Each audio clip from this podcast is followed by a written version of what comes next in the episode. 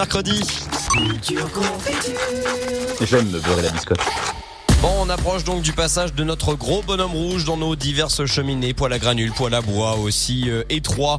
Fus évidemment les tuyaux de cheminée. Ouais, c'est un bonhomme magique tout simplement. La culture justement, eh bien la culture confiture aujourd'hui avec le Père Noël à l'origine du mythe. Il y a bien sûr Saint Nicolas, toujours célébré dans le nord de la France, en Belgique, en Allemagne, qui apportait autrefois des oranges aux gentils enfants le 6 décembre. Aujourd'hui, les oranges ont bien sûr été remplacées par des cadeaux. Allez, donnez-vous une orange à un enfant en lui disant qu'il a été sage au cours de l'année. Vous allez voir ce qui va vous arriver.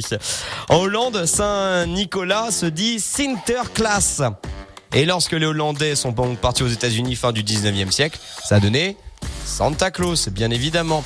La fête de Saint-Nicolas et le Noël catholique ont ensuite donc fusionné un peu comme Sangoku et Vegeta. Puis le Père Noël est donc apparu au fur et à mesure. Le Père Noël a changé dans l'imaginaire collectif. Il est passé de Saint-Nicolas grand et mince à notre bonhomme le Père Noël, un petit peu rondouillé, qui aime bien les biscuits. Ce changement est notamment dû à Thomas Moore. Il indique dans un livre que la veille de Noël, le Père Noël, gros et petit, arrive sur un traîneau tiré par des rennes. Ensuite, le New York Times a fait une première image contemporaine, on peut dire, et lui a donné donc sa fameuse adresse en Laponie.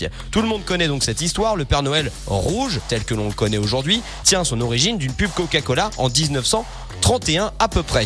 Depuis cette publicité, l'image du Père Noël est réellement défini dans l'imaginaire collectif. Ce dernier est assez âgé, bedonnant, bon vivant. Il porte des cheveux euh, et une barbe longue de couleur blanche et il est toujours vêtu de la même manière. Une grosse veste rouge doublée en fourrure blanche, un ceinturon noir énorme, un pantalon rouge et des bottes de cuir couleur noire. Il adore les cookies, si bien qu'il est de bon ton de lui en laisser euh, près du sapin pour qu'il prenne